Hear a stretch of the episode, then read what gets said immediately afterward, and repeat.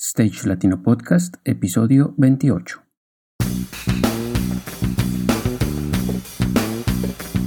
Si eres parte de la producción técnica de eventos y espectáculos o quieres desempeñarte en cualquiera de sus áreas, este es tu podcast.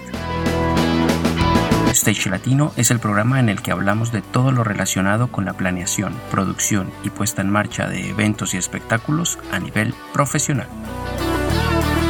Cada episodio un invitado, un referente que nos habla de su experiencia y de lo que debemos hacer, aprender e implementar para alcanzar nuestros objetivos en la industria. No olvides suscribirte a nuestra lista de correos en stagelatino.com. Y sin más, comencemos.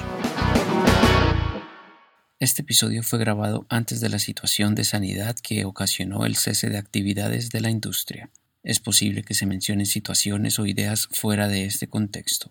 Aún así, compartimos su contenido ya que consideramos que es de gran valor para nuestra comunidad. Hola amigos, buenos días, tardes o noches, especialmente para América Latina y para la comunidad de habla hispana. Nuevamente aquí estamos con ustedes en las frecuencias de Stage Latino Podcast. ¿Cómo va todo, Fercho? Hola Juanpa, bien, bien, todo bien. Bueno, pues en esta ocasión con nuestro invitado aquí a mi lado traemos a un referente que me alegra presentar porque no solo lo admiro como persona, sino como profesional, ya que he podido ver desde un paralelo su camino en la industria. Hoy abordamos el área del sonido con un colombiano radicado hace varios años en Barcelona, con una trayectoria que inicia en Bogotá. Ya será él quien nos contará esta historia. Hola David, hermano, ¿cómo estás? Hola, buenas tardes, días a todos. Bien, bien. Bien, bien. Contento de estar aquí. Qué bueno, sí, ya, ya era hora porque tu experiencia muy importante para compartir y bueno, ya se está haciendo realidad en el segundo ciclo de nuestro Stage Latino Podcast. Pues estamos con David Flores, ingeniero y productor técnico de sonido, quien ha llevado el control del sonido en la mayoría de sus vertientes para diferentes eventos, conciertos y festivales como el Stereo Picnic en Bogotá, Colombia, el Primavera Sound, Brunch Festival, el Sonar o el Mira que sucede en Barcelona, por nombrar algunos. También ha mezclado sonido tanto en monitores como en sala para reconocidos artistas y bandas internacionales y tiene una larga trayectoria en eventos corporativos que le ha permitido conocer el detalle de lo que lleva a este departamento en la producción de eventos en directo. Pues no me extiendo más, Cuéntanos cómo llegas a la industria y por qué te enfocas en el sonido. Bueno, este, creo que soy bastante afortunado por nuestra familia. Siempre estuvimos como ligados al, directo, ya sea por el sonido, o el catering, o las vallas, o diferentes aspectos. Y eso, la relación de la familia con el, con el negocio, pero principalmente pues ha sido como el amor a la música, la pasión, eh, a conexión con la música. Estuve estudiando el bajo eléctrico en mi adolescencia. He sido melómano, lo soy, eh, colecciono discos. Y finalmente por, por diferentes necesidades, eh, afortunadamente pude vincularme a César Vilar, muy joven, muy joven. Yo creo que el, el primer trabajo, trabajo entre comillas, que hice para él lo hice con 13 años así. De hecho, es interesante porque me, el, el primer evento era el Auditorio León de Grave, eh, en un concierto de la Orquesta Filarmónica de Bogotá, o diría que es la Sinfónica. Y eso con 13 años, eso me, me, me, dio un punto de vista bastante amplio porque lo normal cuando eres adolescente eres que pues muy cerrado a los estilos. En esa época yo escuchaba metal, eh, Slayer, Sepultura, y estar en un concierto de música clásica me hizo ampliar el espectro y, y valorar todo, todo, todo lo relacionado con, con la música. Así que diría que esa fue una de las experiencias que más me influyó. Vale, David, y primero que todo, pues bienvenido a la comunidad. Gracias por aceptar nuestra invitación. Empieza contándonos cómo, en qué momento decides irte de Colombia, cómo llegas a Barcelona y cómo logras entrar en una industria, pues a veces tan cerrada como, como la nuestra y en un país como España, ¿no? Sí, fue algo bastante reflejo en el sentido que estaba estudiando medios audiovisuales en el Politécnico y mi interés era, era el sonido después de decidir que no iba a ser músico profesional. Entonces eh, inicié a estudiar medios audiovisuales y realmente los equipos que habían en esa época allí en la universidad eran muy, muy limitados Y como tenía la suerte de trabajar en, en, directo a nivel profesional, porque estábamos ya pues eso, en la empresa en César Vilar, hacíamos conciertos de todo tipo muy, muy profesionales, pues sentí la necesidad de, de, moverme. Y bueno, Microfusa es una escuela aquí en Barcelona. Y bueno, iniciamos todo el trámite de la, de la visa, que no era nada fácil. Y a la final se dio todo. Y, y, bueno, al llegar eh, empecé a estudiar y, y a buscar trabajo inmediatamente.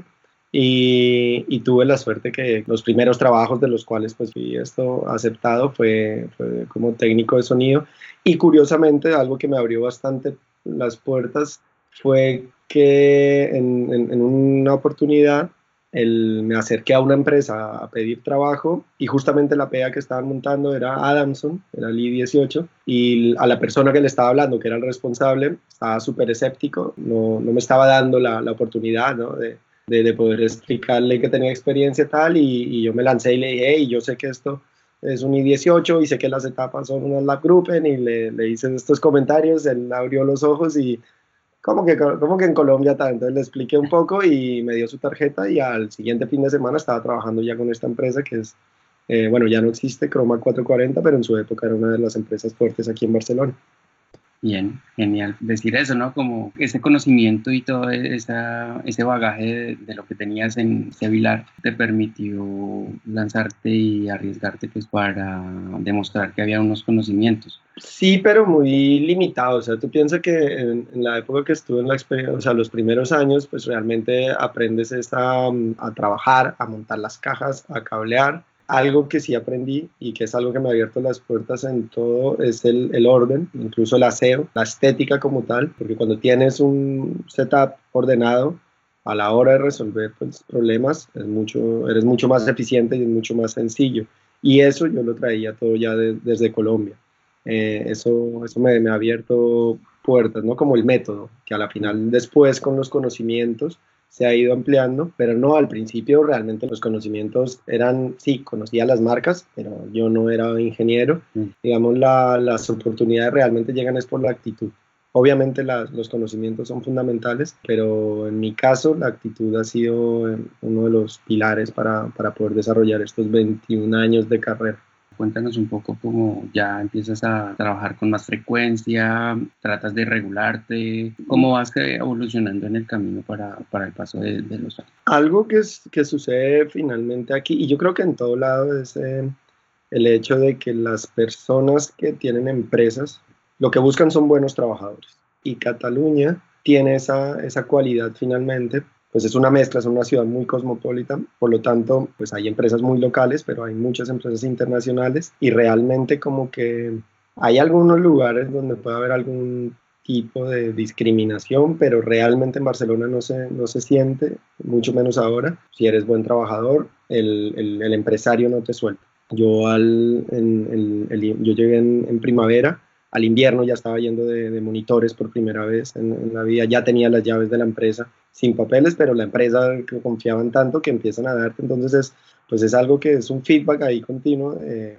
ellos te van dando trabajos, tú respondes y cada vez más y cada vez más, y, y, bueno, realmente con, con, poca edad ya, ya estaba, no sé, los, al año siguiente ya estaba de, de crew chief o de, jefe de equipo en una gira y, y, todo se dio muy rápido y, ya te digo, eh, por supuesto lo, que estudié en, en, Microfusa, pues fue toda la teoría que, que, reforzó toda esa experiencia que traía de Vilar, pero, pero pues no paras de aprender y ahora mismo pues con la evolución de la te tecnología pues es un constante aprendizaje. Nunca, nunca he parado de leer sobre equipos y, nunca he parado de estudiar softwares porque cada vez es, es, es mayor la, la tecnología con la que puedes trabajar ahora. David, ¿y dirías que llegaste en el momento justo? ¿Crees que ese era el momento para llegar a Barcelona? ¿Crees que todavía es el momento, no solamente Barcelona, sino pues nos contarás de otras eh, ciudades y de otros países en Europa? Yo creo que todo es muy relativo a cada persona, a cada situación, pero, pero sin duda a mí algo que me abrió mucho las puertas fue el dominio del inglés.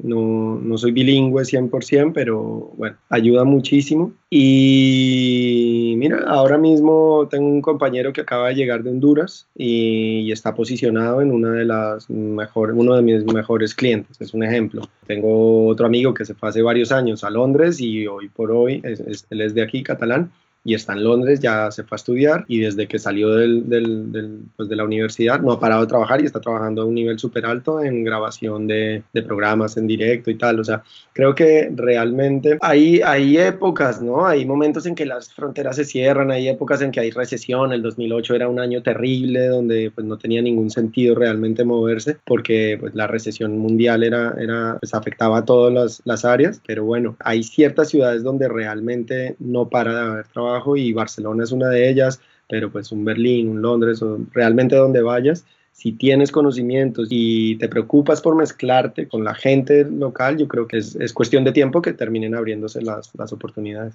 Vamos avanzando con la entrevista.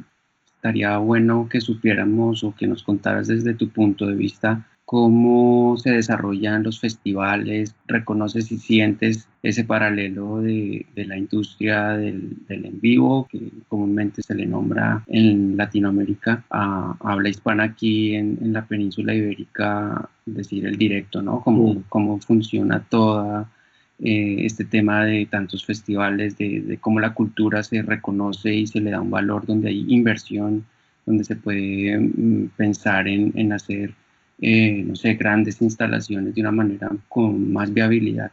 ¿Cómo ves tú todo este paralelo? Bueno, yo creo, hay, hay varios puntos, ¿no? El, el, la inversión que hacen o las posibilidades de cada país finalmente pues, está totalmente ligada al, al, dinero, ¿no? Entonces, eh, eh, y también al interés que quieran invertir. ¿no? El, caso de Francia es, un, es, es increíble. Francia es un, es un, país que invierte en cultura, tienen un estatuto para los trabajadores, para los artistas. Eh, las condiciones son excelentes. En, te vas a la ciudad más pequeña, no sé, por poner un ejemplo, a Chía, que es una ciudad pequeña, la Bogotá, y te vas al auditorio de allí y tienen los mejores equipos, los mejores profesionales, o sea, son todos buenos profesionales, seguramente los mejores no porque están en París o en otros lugares del mundo, pero, pero el nivel es muy alto. Entonces hay países que realmente le dan un valor a la cultura muy, muy serio. España no es el caso, lo que pasa es que la industria es grande y, y, lo que sí hay es una gran, gran industria de festivales, entonces en ese sentido pues hay muchísimo dinero, hay muchísima inversión y se puede trabajar bien, pero pues creo que sí va totalmente ligado a la política del país con, con la cultura. ¿Qué pasa? En del mundo siempre, normalmente Singapur, el lugar donde hay más eventos corporativos, pero Barcelona es de Europa la ciudad donde más eventos corporativos hay y el nivel es muy alto. Entonces, en eso sí que se nota muchísimo la inversión aquí y las producciones son muy serias, pero por lo general son productoras o sean eh, de Londres o alemanas o francesas eh, o de Estados Unidos y, y por supuesto China. Ya nos contaba Jesús en el anterior episodio toda la movida que hay en Ibiza también con el tema de, de la electrónica, ¿no? De, de, la fiesta, donde suceden también todo el tiempo festivales, ¿no? Hablaba de medio, casi medio año. Sí, sí, allí la temporada pues va desde, desde mayo hasta octubre, todo más que nada está condicionado por el clima. Aquí la, la música electrónica justamente yo pues, eh, estoy de operador y de productor de, técnico de, un, festival que realiza 30 fechas al año aquí en Barcelona y, en muchas otras ciudades, en Brasil, Portugal, en, Madrid. Eh, el, el Electrónico es un festival muy, muy grande, pues la música electrónica a nivel mundial eh, invierte muchísimo, es algo, es un negocio muy bueno. Y Barcelona pues es súper puntera aquí, el, el, caso del, del sonar o, todo lo que sucede alrededor del sonar es muy grande, hay muchísima inversión y por lo tanto pues hay mucho desarrollo profesional alrededor de eso. ¿Y cuál crees, David, que haya sido o cuál sientes que ha sido el, el, evento en el que mejor te has sentido, en el festival que mejor te has sentido en Barcelona o, donde, o donde haya sido? Hay, hay, varios momentos en la carrera muy importantes. Alguna vez fui con los Pinkerton, fuimos, estuvimos en el Central Park ahí de, de, de New York, en el festival, en el Summer Stage, y, y tocábamos después de Maldita Vecindad. Eso fue muy especial había mucha comunidad latina, era el festival LAMC, es el Latin American Music Conference, y eso fue muy especial pero yo creo que en el que más se me aguó el ojo fue en el Stereo Picnic en Bogotá. Yo estaba de front of house, eh, gracias a, Sebas Vidales y bueno, la, productora de, de, Stereo Picnic que me pusieron allí. Y, y, en el momento en el que estaba tocando, o que acabó del concierto de Jack White, y fue curioso porque a mí realmente la pirotecnia no me gusta, pero era al final de la noche y pusieron la pirotecnia y, era, y estaba ese sentimiento general de todo el mundo de un super concierto, porque ha sido uno de los conciertos más tremendos que he podido disfrutar como, como profesional y como público, porque igual lo disfrutas. Y empecé a pensar en el, en, el proceso de pues eso, que empecé en Bogotá cargando los camiones durante muchos años. Eh, aquí ha sido un trabajo muy, muy físico porque eh, a diferencia que, en Colombia los, los, técnicos, allá, aquí, no, aquí no se llama ingeniero, sino todos somos técnicos y todos eh, participamos en los montajes. Por supuesto, cuando ganas experiencia y ya estás en, posiciones más eh, de mayor responsabilidad, el esfuerzo físico que haces es menor, pero los primeros años, los primeros 10 años fueron de muchísimo esfuerzo físico, comiendo mal, calor, todas las cosas y estar ese momento ahí en el, en, en el Stereo Picnic, estar en el front of house, sintiendo la emoción de ese proceso, eso se te pasa pues en nada, mientras se tira la pirotecnia se te vienen todos esos recuerdos así en un minuto y se me aguaron los ojos y para mí ha sido uno de los momentos más especiales de mi carrera, sin duda. ¿Qué año era ese? Fue pues el de Jack White, tendríamos que buscarlo, de memoria no lo tengo. Pero había pasado desde que... Uh, tranquilamente, no sé, eh, yo ya me había venido hace 12, 13 años. Exacto. Claro, yo ya tenía mucha experiencia aquí y pues estuve allí en Stereo Picnic fue muy, muy interesante. Has estado en dos versiones en el Stereo Picnic, ¿no? Sí, el año anterior a esto, el año que fue Nine Inch Nails, Red Hot Chili Peppers y tal, ese año estuve haciendo la mezcla y la grabación del broadcast de, de allí del festival. Para Camilo Quimbayo. Ahora no recuerdo el nombre de la empresa, pero era para esa empresa. saludamos a, a esta comunidad colombiana eh, que nos escucha y, de la cual pues estamos también muy orgullosos, que son todos estos contemporáneos, colegas, amigos que, que hacen lo suyo en cada, en cada escenario, también están por allí. Quería retomar algo que, que ustedes eh, habían planteado al principio y algo que he aprendido y tengo la, la, oportunidad, porque ahora digamos que lidero diferentes empresas eh, producciones, ¿no? que son clientes que he trabajado como técnico, llega gente nueva, llega gente joven y siempre tengo conversaciones, finalmente lo que me he dado cuenta es que si uno está convencido y le apasiona lo que hace y tenga unas metas, puede que no consigas las metas que tengas.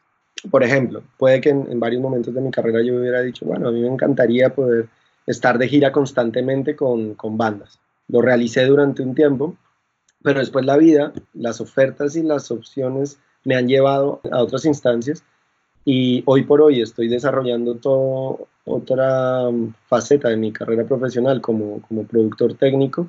Nunca lo había imaginado, nunca lo había pensado y se ha ido dando.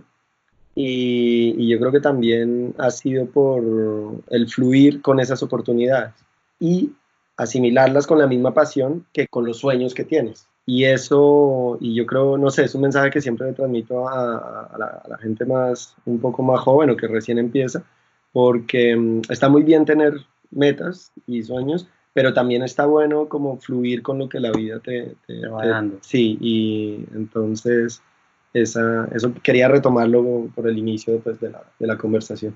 Vale, David, en ese orden de ideas, eh, ahora que nos hablas de productor técnico de sonido, ¿A qué se refiere específicamente el cargo de productor técnico de sonido? Pues eres el responsable de, que los proyectos, eh, la, manera como funciona aquí en, las empresas, los clientes que soy son clientes, por lo general tienen pues eh, project manager, después está un responsable de iluminación, un responsable de, de video y luego pues eh, me delegan o, a compañeros le delegan la producción de, de, técnica de sonido, entonces ellos te pasan los planos, te cuentan qué va a haber, qué tipo de actuaciones va a haber, o en el caso de un festival pues es enfocado directamente pues a todos los shows que hay, entonces tienes que preparar listados, primero calcular los consumos de corriente, trabajar los planos, posicionar los ah, eh, sistemas de sonido en los lugares, preguntar dónde va el control de sonido, el de video, el de luces, eh, realizar unos planos donde todo el flujo de señal esté súper claro porque esa es una de las máximas necesidades, es respetar los planos. Entonces el, hecho de dibujarlo es, es, muy importante porque finalmente pues sobre el plano no hay nadie que te pueda refutar que no lo estás haciendo correctamente. enumerar todos los listados, preguntar si hay streaming, eh, qué sé, transmisión, si tienes que grabar, si hay traducción simultánea, o, si viene la radio y tienes que en el festival Mira, pues siempre viene a todos los festivales, viene la radio, entonces tienes que generar todos estos tipos de equipos y los listados de los equipos para poder tener todo esto, pero al mismo tiempo, o sea, al mismo tiempo que te enfocas en todo lo que son los equipos, los planos, la corriente, todo esto, tienes que desarrollar un listado del personal. No es más, pero es igual de importante. El personal técnico eh, humano es, es, lo más importante y actualmente es una suerte porque tenemos un grupo de colegas amigos, principalmente amigos, y son colegas que son muy, profesionales y entonces es un lujo poder contar con ellos y, y finalmente entonces llamarlos. Tan pronto te llega un proyecto, es reservarle la fecha para poder contar con ellos. Y es eso, ¿no? Como hacer que todos los elementos humanos y técnicos estén dibujados y, las listas hechas lo antes posible al evento y luego hacer que cuando llegue, cuando llega el evento en sí, seguir todo este plan.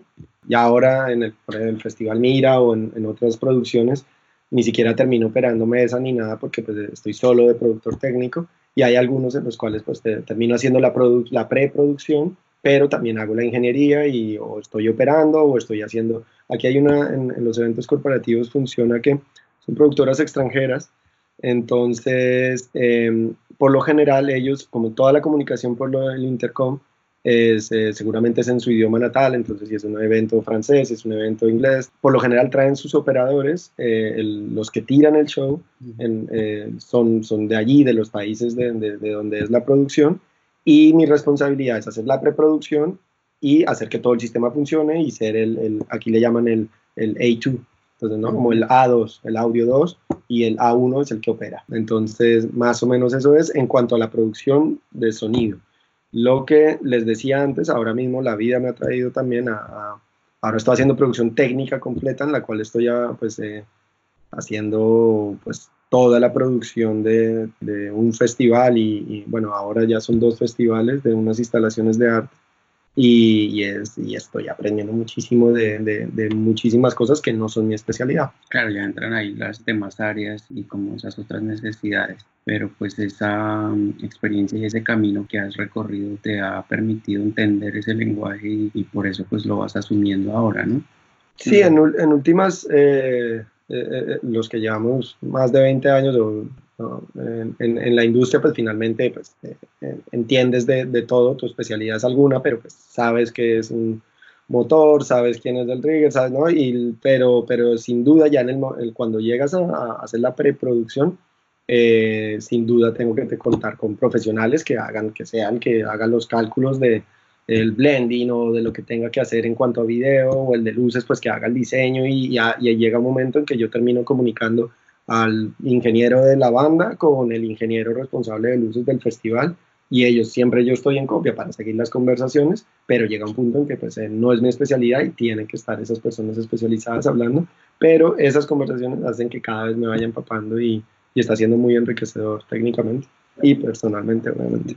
Yo quería mm, hacer como otro paralelo y poner eh, en claro y como sumar un poquito a lo que has dicho en cuanto a la producción técnica eh, de sonido, pues uno entender que también vas recibiendo todos los riders y todas las cosas de los artistas, todo lo que va sucediendo además en el escenario, ¿no? O sea, tienes que estar también pendiente de los listados del requerimiento de los artistas, dado el caso que es un festival. Sí, es que a la final es eso, ¿no? Como los eventos corporativos tienen unas dinámicas muy similares, son listados algunos shows, de presentaciones y tal.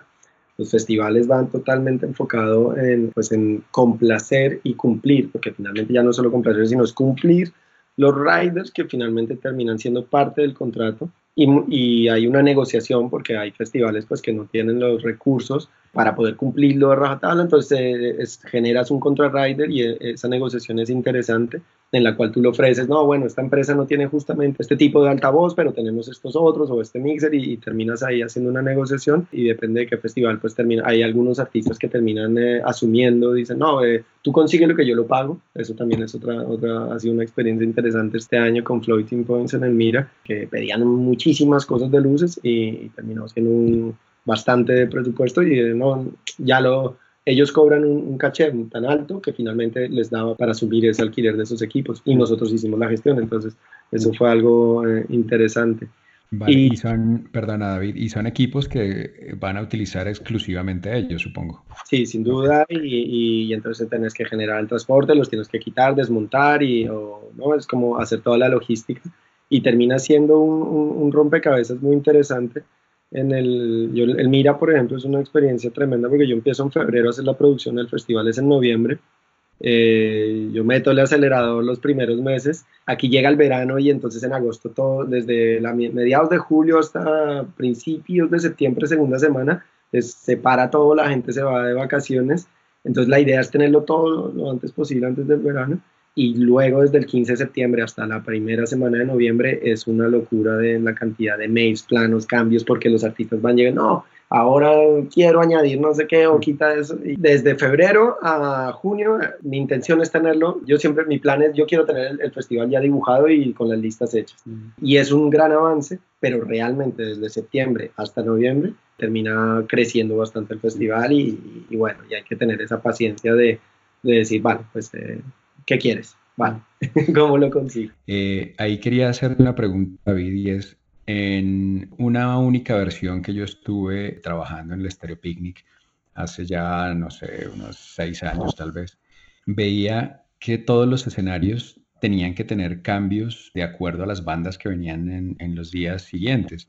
O sea, terminaba el festival a las 3 de la mañana y a esa hora tenía que ponerse todo el mundo a trabajar para hacer los cambios al otro día arrancar con pruebas a las 9, 10 de la mañana, pero son, aparte de todo el tiempo que había trabajado, todo el equipo para el montaje del festival, ya los días de, festival también había que hacer muchos cambios. Eh, ¿Eso funciona también allá? Sí, lo que, lo que pasa es que, mm, que finalmente hay turnos, entonces realizamos jornadas no más de, de, de 10, eh, digo a nivel así de festivales, ya pues de los festivales potentes. Obviamente habrá festivales pequeños donde la gente hará jornadas mucho más largas, pero los donde están artistas top, eh, rollo el Stereo Picnic, los turnos se utilizan, entonces pues hay gente que trabaja la noche, gente que trabaja de día, pero pues termina siendo un, sí, es, es, es, es constante, es constante porque aquí por ejemplo en Primavera Sound, Sonar o cualquiera de estos festivales, pues el último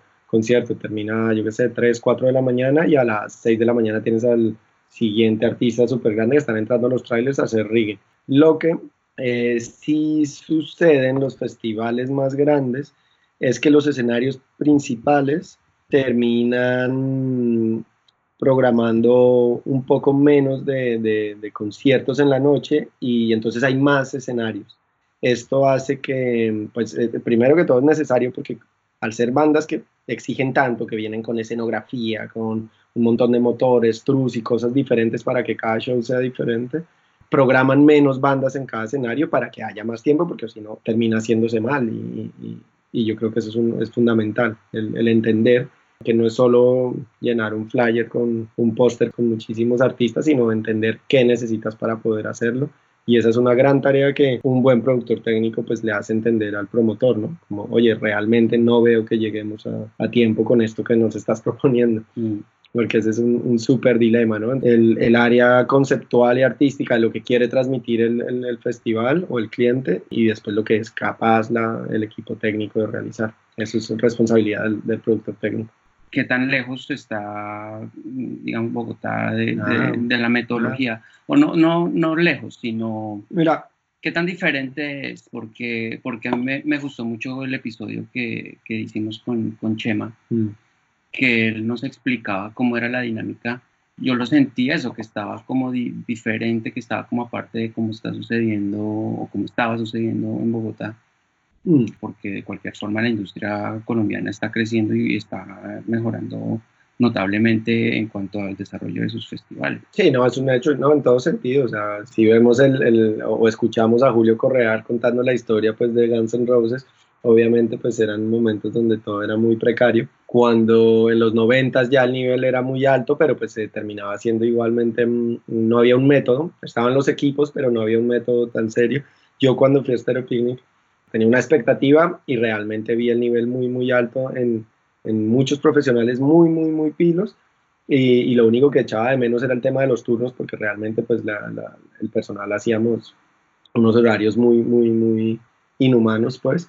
Pero yo creo que, que, finalmente la industria cada vez, en todo lado, pues se va profesionalizando, las herramientas te van dando la, la posibilidad y yo creo que han hecho algo, la, la, tarea que ha hecho muchos profesionales y los dueños de los festivales y de los promotores es que viajan mucho y, y toman fotos, toman apuntes. Em, aquí en el Primavera Sound, aquí en el Sonar, hay, hay todo un desarrollo de, de conferencias, de meetings de, de, la industria mm. y, y, lo sé, ¿no? porque sé que ellos han estado de los de Stereo y, bueno, y demás promotores que finalmente sé que vienen y, a todo el mundo le interesa mejorar porque pues eh, aparte de, de, ser su negocio, eh, estoy seguro que nos apasiona, entonces es, eh, todo el mundo está preocupado de, ir creciendo. Cómo, cómo, se hace en otras partes. Yo, yo lo, lo, único que sí no te, me acuerdo una, una experiencia que, que, me marcó muchísimo en el 2003, no sé cómo sea ahora, pero yo cuando recién llegué, en mi primer concierto que fui a trabajar aquí con una empresa pequeña local, era un concierto de barrio, y recuerdo que le pregunté al, al ingeniero que estaba operando, le dije, ¿y ese compresor qué? Estuvo prácticamente una hora, hora y media sin parar explicándome sobre el compresor y cómo él comprimía. Y eso jamás lo había tenido yo en Colombia. Espero que eso haya cambiado, porque, porque eso a mí me, el, compartir la información y, eso lo, y lo he ido notando cada vez, de, de ese momento en adelante, todas las personas que me he encontrado aquí no han hecho más que compartir y compartir y compartir y compartir y, y, eso es algo súper valioso y por eso es tan importante realmente. De hecho, aprovecho para felicitarlos por la iniciativa porque, porque es la clave. Para educarnos hay que compartir y, y esto, ¿no? Stage Latino es un, es un, buen referente de esto. Gracias, David. Eh, aquí yo quiero retomar un, un tema de, que nos hablabas ahorita de tiempos y turnos. Nosotros en Colombia, hablo por mi experiencia personal, tanto como programador como proveedor de equipos, el cliente nos contrata o para llegar a las 2 de la mañana cuando acaba de terminar el evento anterior y entonces tenemos que montar toda la madrugada, hay ensayos a las 6 de la mañana, luego la audiencia llega a las 8 de la mañana y tenemos evento hasta las 6 de la tarde. Y saliendo de las conferencias hay un cóctel hasta las 10 de la noche en, la, en el siguiente salón o en el mismo salón. Entonces, ese tipo de cosas no me han pasado afuera. Por ejemplo, cuando yo hacía las giras con nuestro amigo Fonseca en, en Estados Unidos, allá los venues nos los entregaban a las 2 de la tarde. Eran venues relativamente pequeños, pero acá si a un bar le dicen tengo que hacer un montaje, tiene que abrirme a las 6 de la mañana, todo el equipo técnico tiene que llegar a las 6 de la mañana, hacer el montaje durante todo el día y pasar la fiesta y después desmontar y se convierte en 24 horas, haciendo un evento que hubiéramos podido hacer con la producción suficiente, con la coordinación suficiente a partir de las 2 de la tarde, como lo hacen allá. ¿Cómo lo ves desde, desde tu perspectiva en Barcelona? Yo creo que no solo Barcelona, como les decía antes, he tenido la suerte de poder viajar a, a diferentes lugares, tanto Estados Unidos, Europa, algún país de África y todo. Todo es en relación al, al, dinero. Obviamente aquí hay fiestas de pueblo, hay festivales, hay, festivales pequeños, hay conciertos. O sea, hay toda una gama de, conciertos de poco presupuesto donde sin duda todavía hay profesionales que hacen eh, horarios que pues, superan las 12 horas, pero eh, en, todo lo que es así a nivel ya profesional, sea de, rock and roll o, sea corporativo, hay una, hay una legislación, digamos que no es por el gobierno, sino finalmente ya como que las empresas y los mismos trabajadores hemos ido exigiendo y ahora mismo estamos entre las 10, 12 horas, una jornada, eh, seguramente habrá eventos en los cuales pues, se hagan más de las 12 jornadas, pero se, se paga, ¿no? Y se cobra y se es muy exigente y de hecho la tarea que yo hago muchas veces de productor y eso es explicarle a, mis clientes que mm, o entramos varios días antes a hacer las cosas o si lo quieren hacer en ese tiempo van a tener que pagar el doble o el triple de turnos y terminan viendo para ellos que es más eh, viable, si pagar más días el espacio o, o pagar eh, pues eso, los, los turnos. Es una realidad porque finalmente pues el, el, el dinero es el, el, que manda en la mayoría de las producciones, depende del lugar donde estés, porque Francia y Estados Unidos, como tú explicabas ahora, son lugares donde en Estados Unidos está la, eh, pues hay sindicatos, está de, la de Union, y en Francia hay una regulación que se llama el Estatut, que son súper exigentes, eh, son peores que los, o sea, son más radicales que los pilotos de avión que una vez que pasan tal hora, se van. Y ya puedes, o sea, si no lo has organizado para que venga un turno siguiente, ha sido culpa del productor, pero, pero son súper radicales con eso. Entonces, eh, he tenido muy buenas y muy malas experiencias y con el tiempo lo que he entendido es en, explicarle al cliente, el, digamos que, claro, mis clientes son las empresas los que proveen o las agencias que están de intermediario. Entonces lo importante es que ellos entiendan que tienen que hacerle entender al cliente final que si quiere un evento de calidad, tiene que tener a buen personal, bien capacitado y descansado. Porque una persona cuando ya ha pasado más de 12 horas, al momento de una crisis no reacciona igual, ni emocionalmente ni técnicamente. Y, todo, y esa educación es la que se ha ido haciendo. Barcelona ha mejorado muchísimo y yo creo que eso es fundamental, hacerle entender a los clientes y cuando se lo pones, se lo explicas de esa manera, a mí me ha funcionado y siempre terminan pagando pues turnos. Bueno, pues eh, acercándonos hacia el final de esta amena charla, muy nutritiva además, me gustaría saber si tienes algún, alguna anécdota alguna situación que te ha puesto al límite con alguien que te haya enseñado, alguien que te haya aportado algo a tu carrera, como para ir eh, cerrando esta entrevista y, despidiéndonos. Sí, hay, hay una sobre todo que es eh, a nivel, o sea, lo he enfocado a nivel profesional, pero fue algo muy humano. Eh, o sea, hay muchísimas anécdotas, pero hay una que es fundamental, en, no recuerdo qué año, estábamos en un festival al norte aquí de, Cataluña eh, y tuvimos una crisis muy seria con, con la corriente. Eh, se nos quemaron, nunca había visto una Slap Group en, quemándose, perdimos dos subs T21. Bueno, habíamos dejado todo el día el montaje todo bien y en las mañanas en las pruebas se nos, bueno, se quema esto, tan, y yo estaba, aparte de muy cansado, hiper nervioso. Eh, yo lideraba el, el, el, equipo. Al cabo de una semana Sebastián Vidales, ojalá se escuche el, el, podcast porque es una lección muy buena que me dio. Cada una semana me dice como, hey, vámonos a tal lado a tomar algo que, que ya, ¿no? Ya hemos acabado este festival y tal. Fuimos, quedamos, compartimos y en medio de la tarde me dijo, eh, venga, no recuerdo las palabras, pero la idea era esta, que era como, David, eh, no puede ser que usted liderando el equipo esté más nervioso que todos y la manera, ¿no? El, llevarme una semana después, ya con la calma, ya habíamos superado, ya habíamos entendido qué había pasado, era un problema del proveedor, que los cuadros estaban fatal, no era responsabilidad nuestra, pero pues lo estábamos asumiendo nosotros el, el error. Y el consejo es, o sea, desde ahí empecé, porque, porque desde hace varios años ya, pues lidero muchas producciones y ese consejo a mí me ha marcado y desde ahí como que he ido aflojando muchísimo y, y yo creo que es fundamental en las crisis, pues, buscar soluciones y no, no enfocarse en el problema, sino es como, listo, ya se rompió o ya se cayó, ya lo que sea, ¿qué hacemos? ¿No? El paso siguiente y no ese, ¿por qué se rompió? ¿Por qué se quema? ¿no? Y, y, ese, y yo creo que le agradezco muchísimo a Sebastián por ese consejo y, y yo creo que sí, era lo que quería compartir.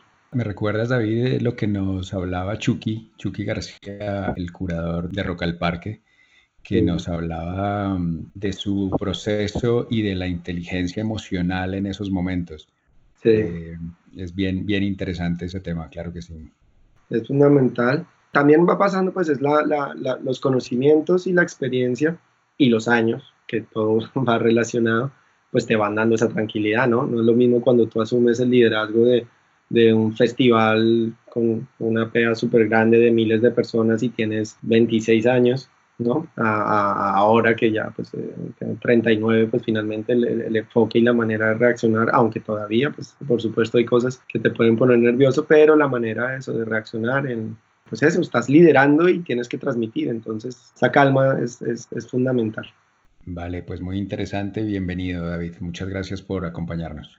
Gracias a ti, Fercho, un placer y pues eso, felicitaciones por el proyecto. regalarnos tus coordenadas, ver, encontrar trabajos, ver lo que has hecho y, contactarte. LinkedIn. LinkedIn es la, la, única red social que utilizo profesionalmente y, ya está, estoy como David Flores, diría. No, sí. Muchísimas gracias para todos. Eh, seguimos en contacto, nos vemos en el siguiente episodio. Hasta la próxima. Gracias por escucharnos y referirnos con tus colegas y amigos. Si te ha gustado el episodio de hoy, nos harás muy felices con tus calificaciones y comentarios en stagelatino.com o en cualquiera de las plataformas donde nos escuches. Recuerda ponerte en contacto con nosotros en stagelatino.com barra contactar. Hasta la próxima.